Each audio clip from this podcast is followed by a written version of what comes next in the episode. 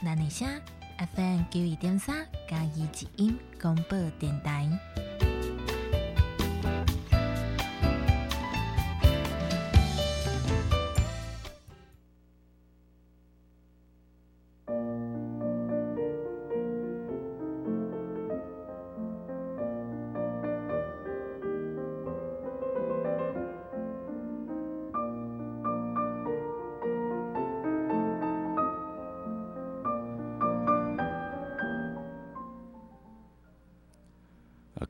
众，欢迎你收听《喜乐的生命》这个节目。《喜乐生命》今天播出的主题是《爱的秘密》。有一本书叫做《人生的四大秘密》，是杰克逊先生啊所写的。他谈到爱的秘密、快乐的秘密、财富的秘密以及健康的秘密。啊我们今天跟各位所谈的是爱的秘密。爱的秘密，它又有十个力量。有十个力量。那我们谈爱的秘密之前，我们首先呢来了解一下什么是爱。爱每个人的解释都不太一样，但我相信圣经对爱的解释非常的完整。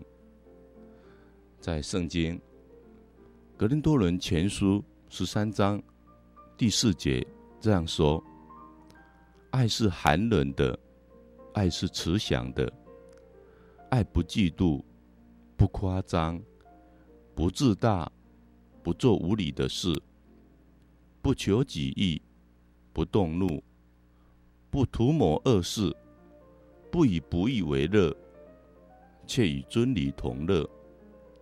凡事包容，凡事相信，凡事盼望，凡事忍耐。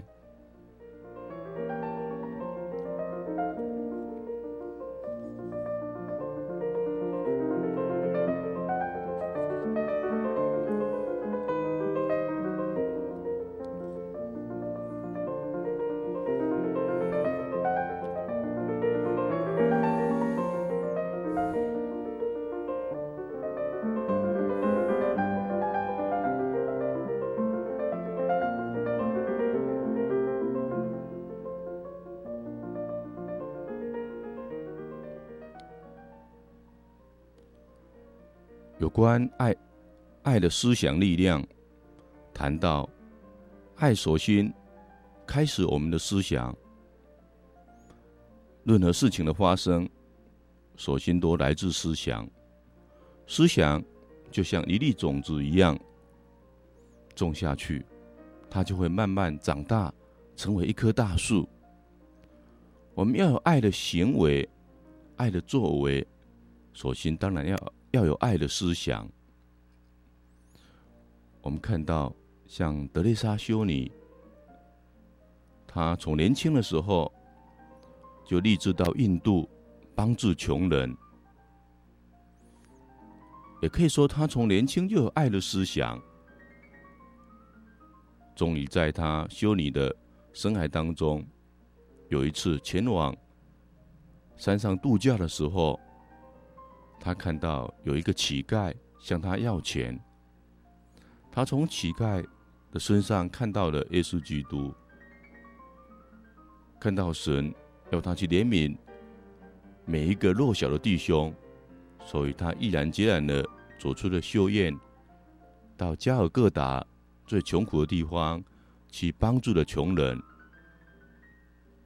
四十年如一日，也可以说。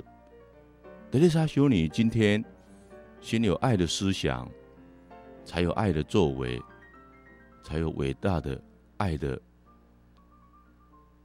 计划，以及伟大的爱的这种实践发生。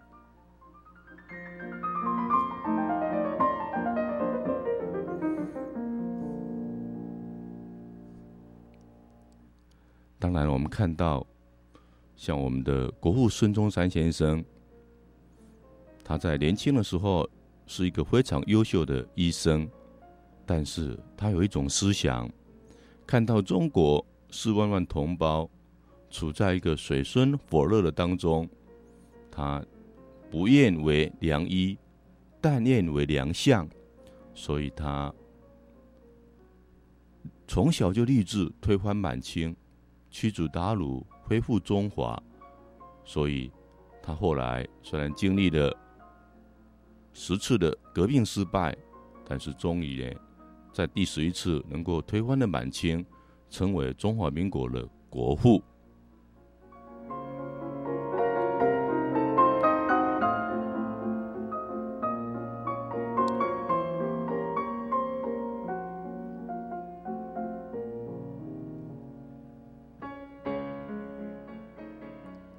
同样，史怀哲，他成为一位医生之后，体论到天主对他的召叫，不只是要留在欧洲贵族的社会过生活，更重要的要到非洲去服务那最小的弟兄，世界的边缘人。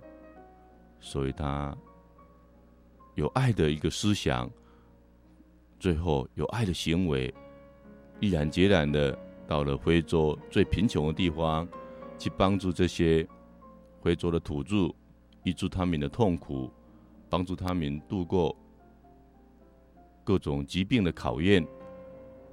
可以说，使怀者也是因为有爱的思想，后来才有爱的作为。所以我们看到，任何爱的伟大的作为，都是刚开始都有思想。也就是思想决定我们后来伟大的作为。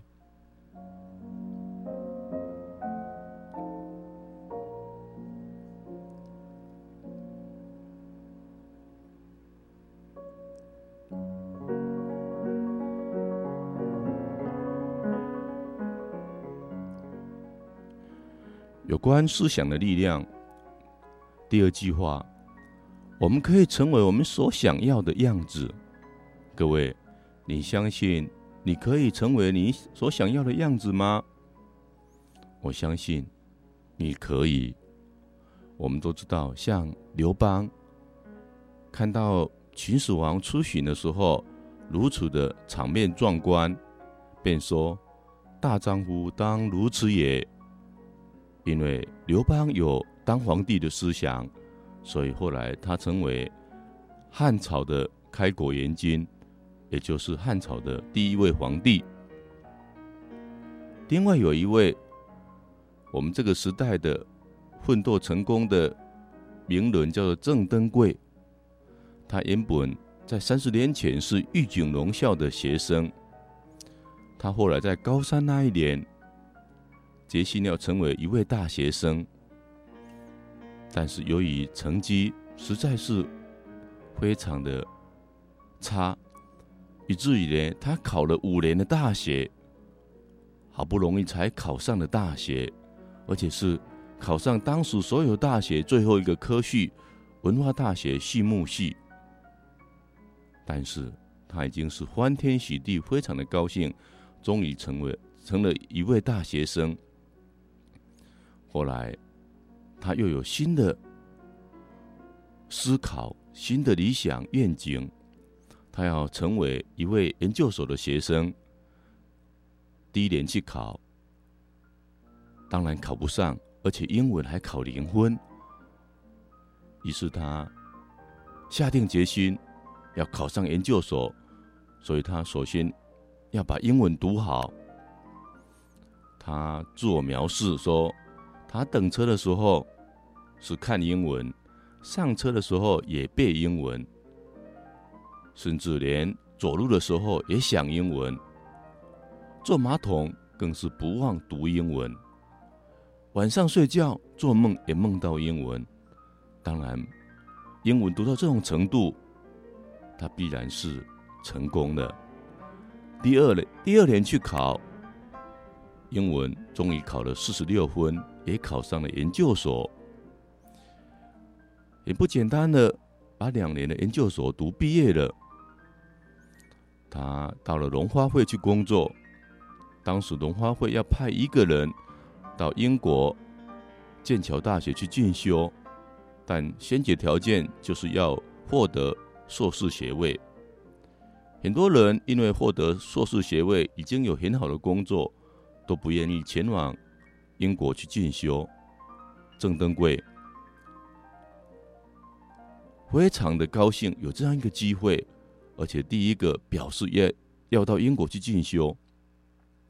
他虽然没有钱，也借了十几万买了机票到了英国去。到了英国去，因为他长得一副憨厚的样子，所以教授并没有马上接纳他当学生，以至于他没有办法，只有睡在实验室里面，整整睡在实验室里面将近一年。在这一年过程当中，他帮助别人做实验，他所做的实验非常的仔细，非常的成功。这样一个。风声传到了他教授的耳朵，他教授后来才把他接纳当学生。经过两年孜孜不倦的一个研究，他终于是全世界第一个发现种猪体外受精的人，使他成为世界顶尖的科学家，因而拿到大学的博士学位。所以我们可以知道。一个人都可以成为他所要的一个样子，成成为他所要成为成为什么样的一样一种人，这是可以做到的。我们从郑登贵的身上就可以一览无遗。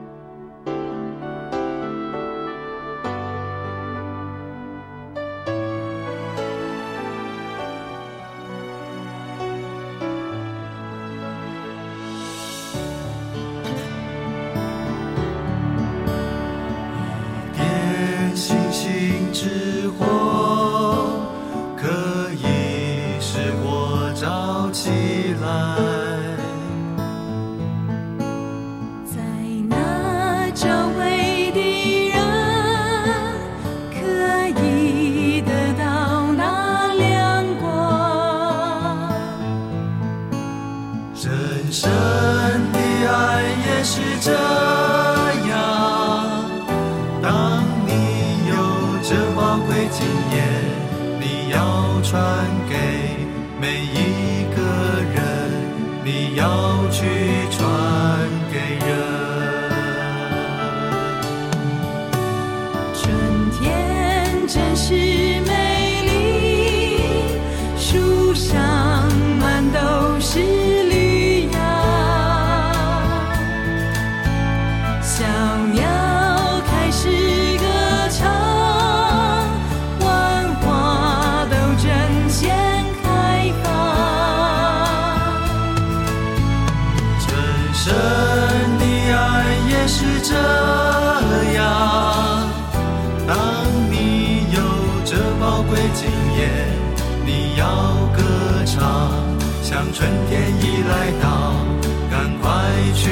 smile.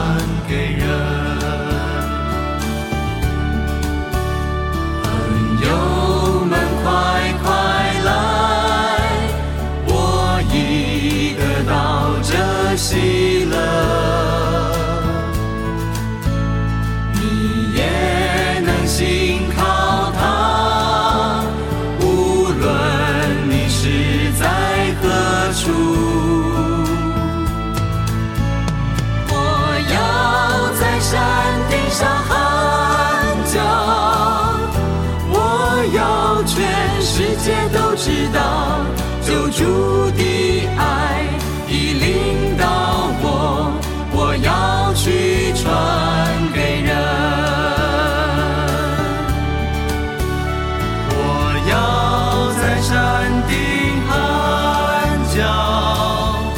我要全世界都知道就注定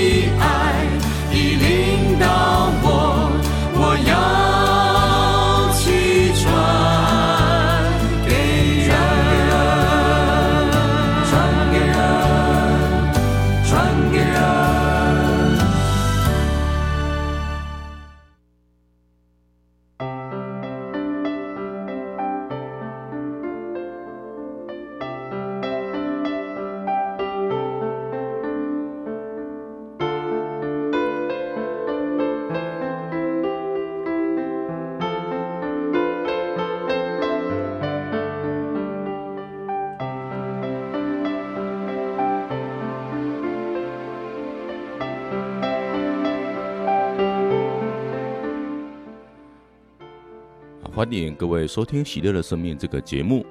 我们今天播出的主题是《爱的秘密》。爱的秘密，第一个思想是思想的力量。刚刚我们谈到，我们可以成为我们所想要的样子。紧接着，我们谈到爱的思想创造了爱的经验以及爱的关系。假设我们没有爱的思想，我们就不可能创造爱的经验以及爱的关系。我们有爱的思想，才能够创造爱的经验以及爱的关系。啊，最近有一位弟兄，他在贩卖国语周刊，因为他的经济不太好，我也一直想帮助他，所以我跟他讲，我向你订阅。一年份的国语周刊，我可以看得出来。当我这样跟他讲的时候，他非常的高兴。我相信他感受到我的爱的经验，以及我与他之间的距离又拉近了一步。我们也彼此建立爱的关系。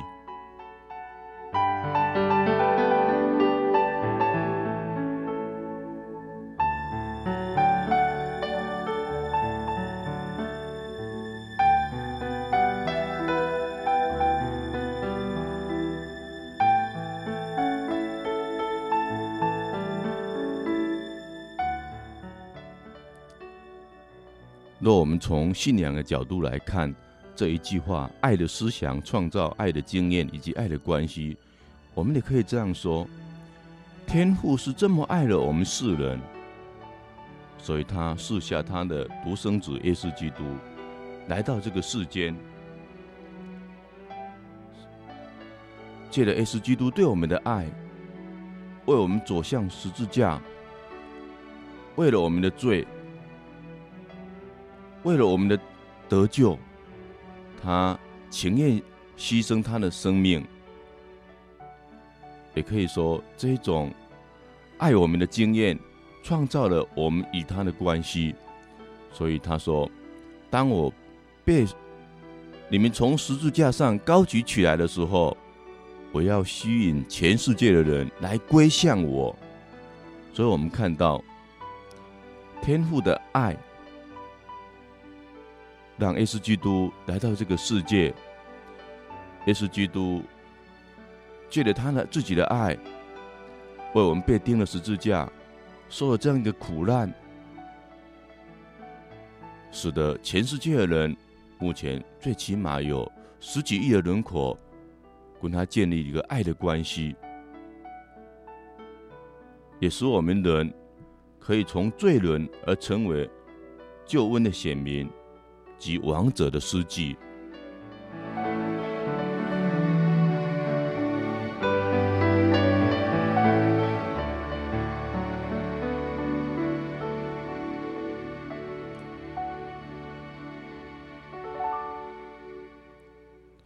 在爱的秘密有关思想的力量方面，有一个很重要的一点，就是我们每天对我们自己应该充满信心的。郑重存世，这个郑重的存世啊，是一种信心的加强，它可以改变我们对自己以及他人的信仰和思想。什么是郑重的存世？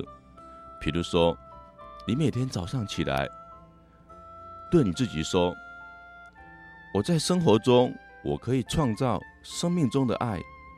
今天，所有我碰到的人。”我都要用爱去对待他们，我可以很容易的得到爱的关系，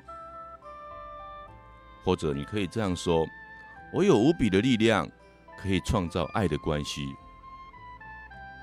或者你也可以这样说：我的理想伴侣会在最适当的时机、最适当的地点进入我的生命当中。或者你也可以这样说。我绝对不是一个失败者，我绝对不是一个窝囊废，我是一个实质有信心的成功者。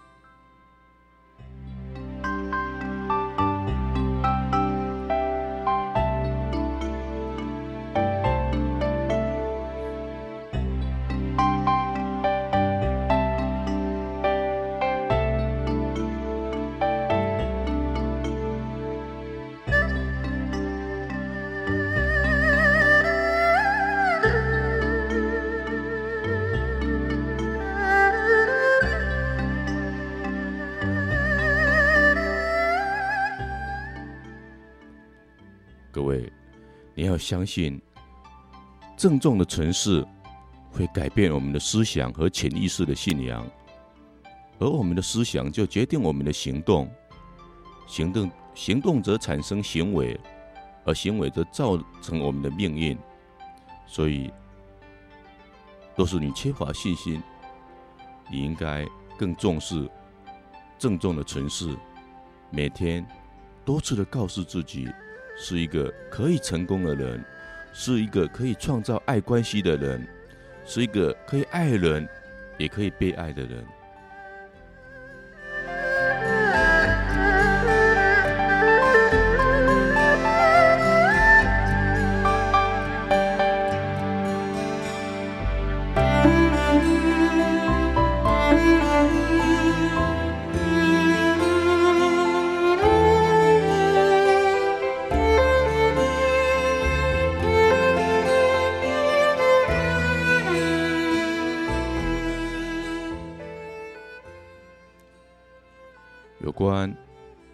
的秘密，思想的力量。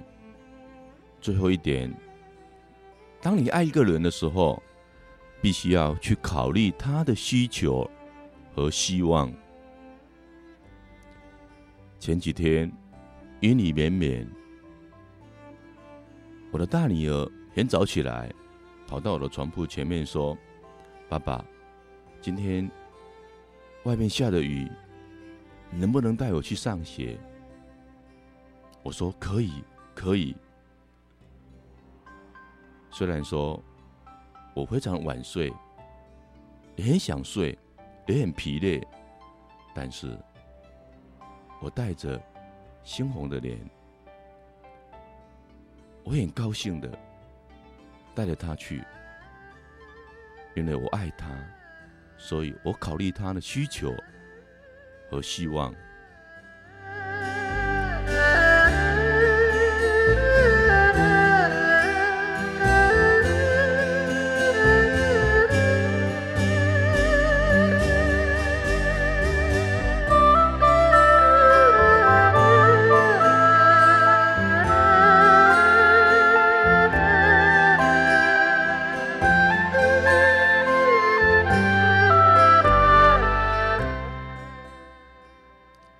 昨天晚上有两个学生跟我请假，一个是在慈济医院服务，他必须他必须去受训一段时间，但因为他的缺课时间也很久了，后来为他考量再三，还是让他去了，因为我爱他，所以尊重他的需求和希望。另外一个学生是因为他在光前鲜奶服务，最近服务员倒闭了，他必须花很多时间去处理这方面的问题，所以他需要一段很长的时间不能到学校来，也考虑到他工作上的需求和希望，给他一段比较长的请假时间，这让我想到他们的感谢，告诉我告诉了我，爱一个人。必须去考虑他的需求和希望。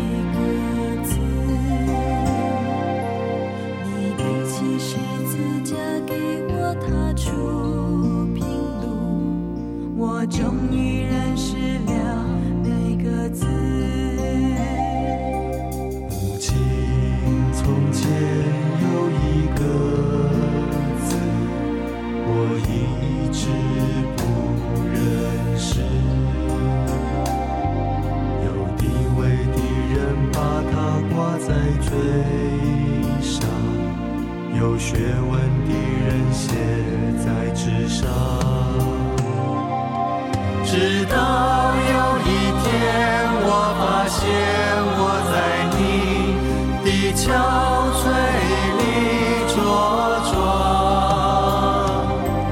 你终于叫我认识了认识了每个字，你拨开荆棘要我抬头之前，我终于认识了。每个字。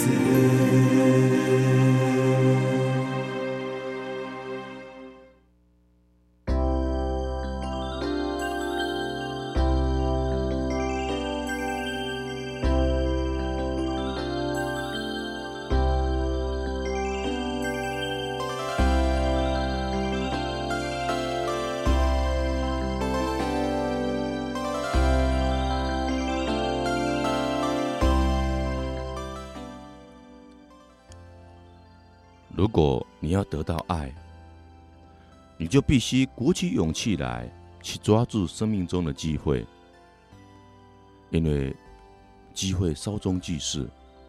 更重要的，思想没有行动是死的。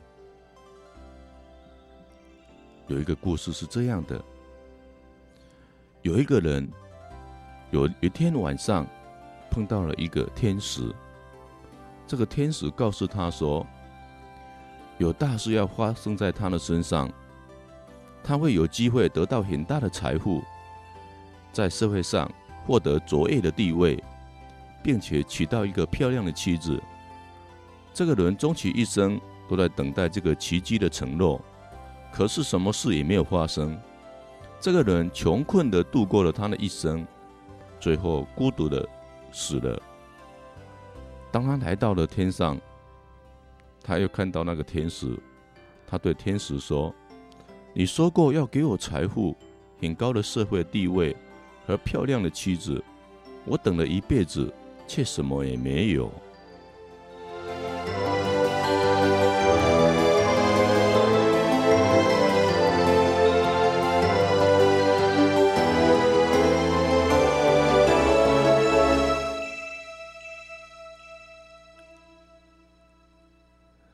个天使回答说：“我没有说过那种话，我只承诺过要给你机会得到财富、一个受人尊重的社会地位和一个漂亮的妻子。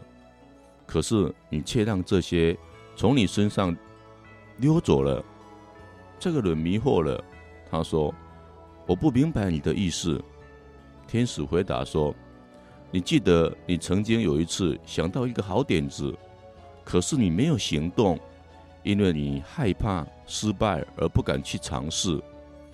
这个人点点头。天使继续说：“因为你没有去行动，这个点子几年以后就被另外一个人把它实践了。那个人一点也不害怕的去做了。你可能还记得那个人，他就是后来变成全国最有钱的那个人。还有。”你也应该记得吧？有一次城里发生了大地震，城里大半的房子都毁了，有好几千人被困在倒塌的房子里。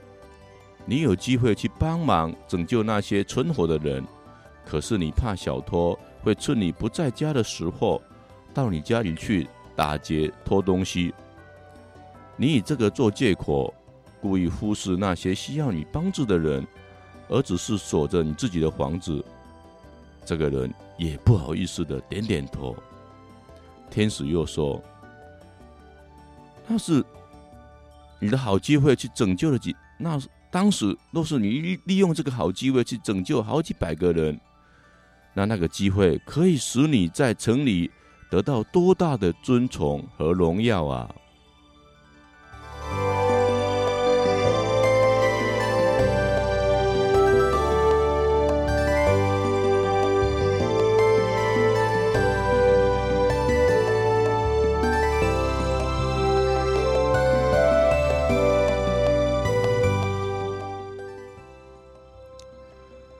还有天使继续说：“你记不记得有一个头发乌黑的漂亮女子？那个你曾经非常强烈的被吸引的，你从来不曾这么喜欢过一个女人，之后也没有再碰到过像她这么好的女人。可是你想，她不可能会喜欢你，更不可能会答应跟你结婚。”你因为害怕被拒绝，就从他，就让他从你身旁溜走了。这个人又点点头，可是这次他流下了眼泪。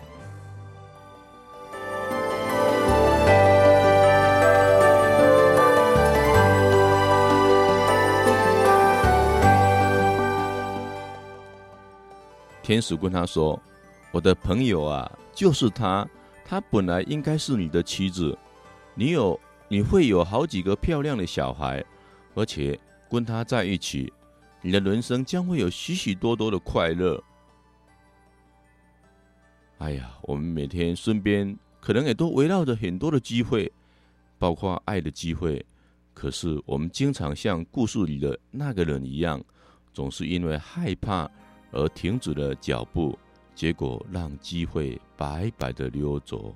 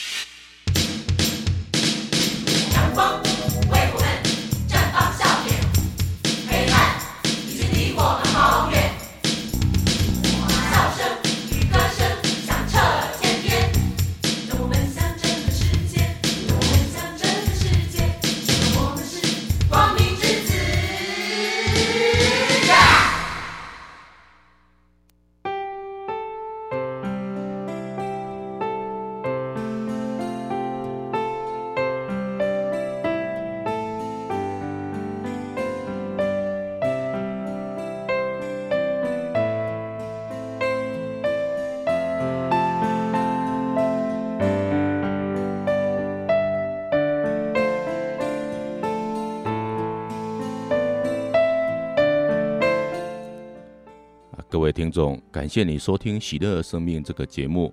我们今天播出的主题是《爱的秘密》。我们谈到秘密二：尊重的力量。在你懂得如何尊重之前，你是无法去爱的。假设你没有办法尊重你的太太、你的家人、你的学生，你如何去爱他们呢？唯有尊重他们，才是爱的开始。假设德蕾莎修女没有办法尊重那一些垂死的人，她怎么去爱他们呢？我们看到德蕾莎修女对于那些垂死的人，必然把他们擦得干干净净。有些人这样感叹说，在德蕾莎修女的照顾下。生的时候，比一条野狗都不如，比一条野狗都还脏。可是死的时候，就像一位洁白的天使一样。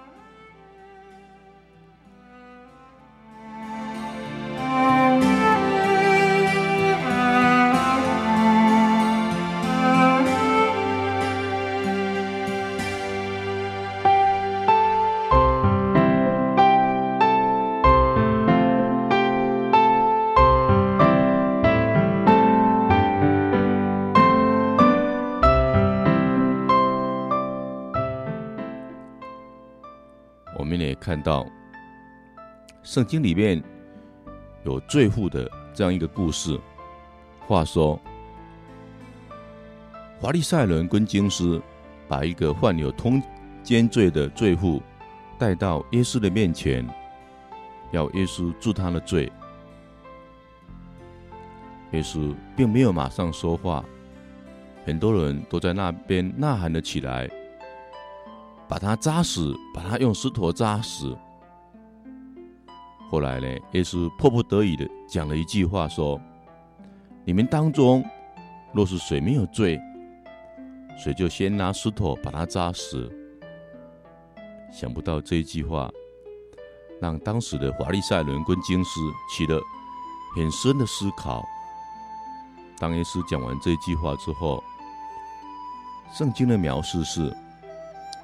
从老人、中年人、年轻人、小孩，一个一个的走开，没有人拿石头把这一位罪妇扎死。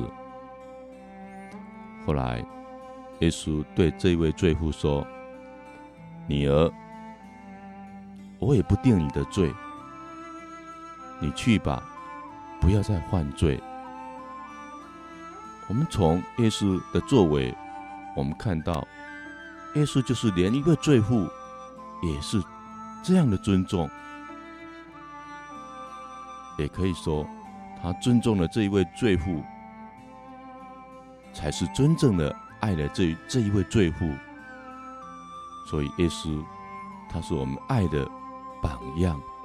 我们应该在爱别人之前，先去尊重别人。每个人。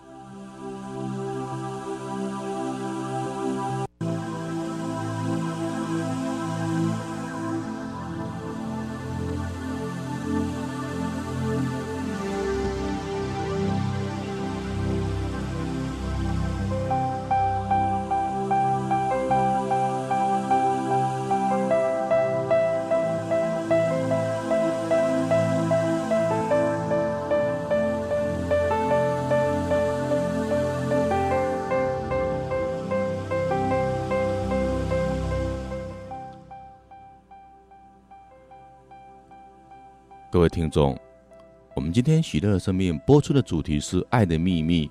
我们谈到第二个秘密，尊重的力量。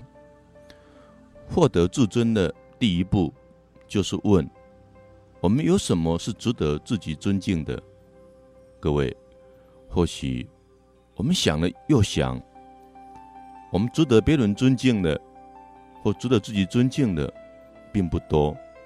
但是相信每一个人或多或少都有一两项是值得自己尊敬的，也值得别人尊敬的，因为每一个人。都是独特的，不过我们更重要的就是让我们自己活出更多的被别人所尊敬或被自己所尊敬的一些优点。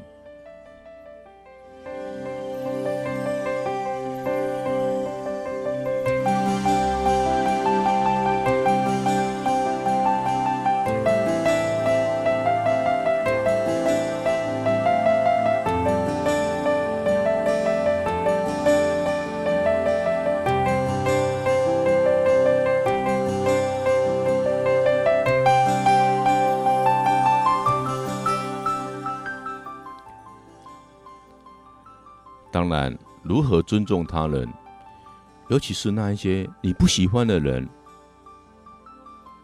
方法就是问问你自己：他们有没有什么值得我们尊敬的？事实上，我们很多人常常没有去找，每一个人都有他值得我们尊敬的。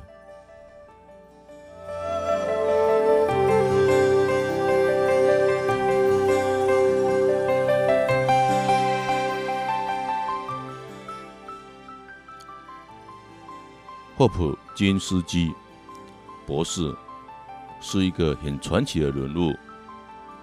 他曾经对一个年轻人这样说：“我们都来自同一个创造者，我们都是天主所创造的。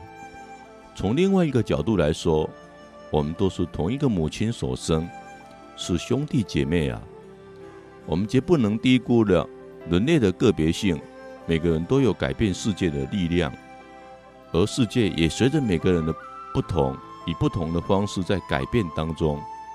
当我们能够尊重一个人的真实价值的时候，我们就会开始以迥然不同的方式去看待他们。他说，当他曾经夜宿在街头的时候，有一天晚上，突然被惊醒了，然后发现一个警察正在把尿洒在他的脸上。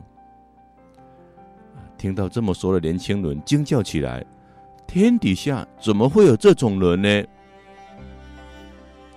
霍普金斯博士这样淡淡的说：“很明显的，他只是瞧不起我这种当时的流浪流浪汉而已。他根本不把我当人看待。我永远也不会忘记他站在我眼前哈哈大笑的样子。这对他来说。”或许只是个开玩笑罢了。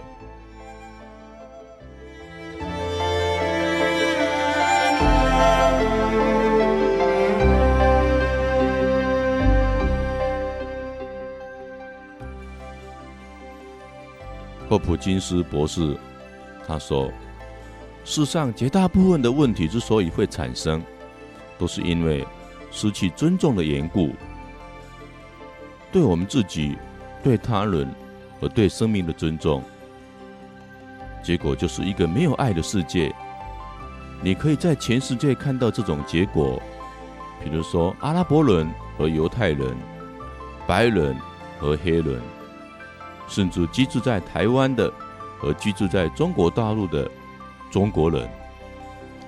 如果我们能够尊重不同的种族、信仰、不同地域的生灵，我们就是以爱来同等对待他们，那这些事怎么会发生呢？一旦我们理解并欣赏自己的价值，我们就会开始欣赏别人的价值，并且尊重他们。而当我们有了尊重，我们就能够爱了。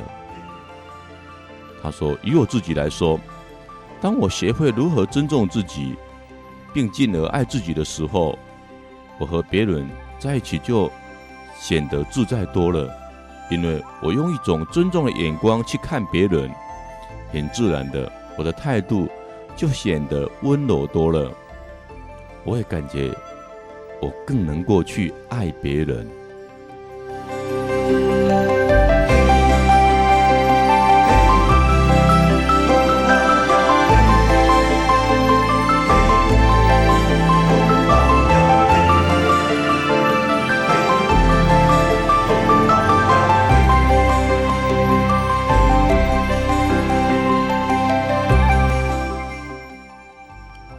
霍普金斯博士从一个流浪者变成了一个大学教授，有一段很凄美的故事。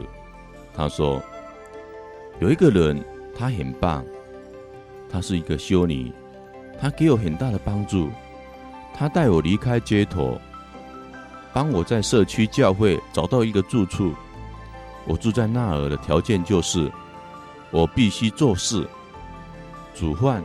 清扫、整理花园等等的工作，所有的家务我都要做，而且从第一天开始，他们就欢迎我成为他们的姐妹。我是他们家庭中的一份子，他们从来没有把我当成没有用的人、可要的人，或是低阶层的人。对他们来说，我只是个需要帮助的人，而他们给我的就是帮助。那真是一个全新的经验，在我的生命中，我第一次感受到被需要。那个修女还鼓励我继续求学。她说：“我有个天生的好脑袋，我就应该好好的应用它，你知道吗？”从来没有人这样鼓励过我，所以我回到学校去上夜间部的课程。教会里的每个人都对我的努力不断的给予激励。七年之后，我以优异的成绩得到我第一个学位。两年之后，我拿到了硕士学位。在三年之后，我得到了。博士的头衔。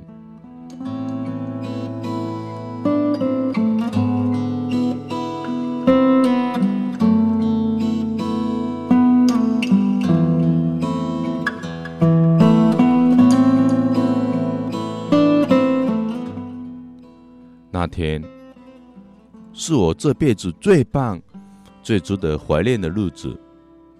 教会里面所有的姐妹。都出现在我的毕业典礼上。当我的名字被叫出来，我上台领取证书，然后我手拿着证书，转过身面对着大礼堂的时候，啊，那一刻真叫我永生难忘。我看到台下二十几个修女站了起来，对我鼓掌，甚至吹口哨欢呼。我会看到他们脸上洋溢着满足的微笑。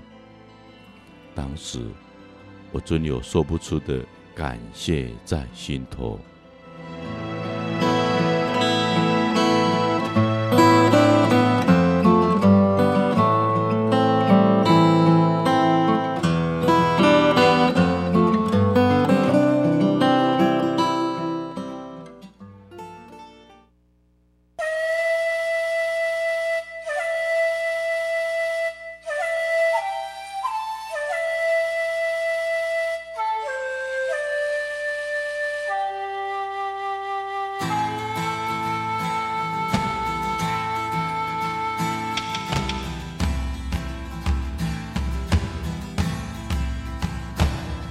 是我。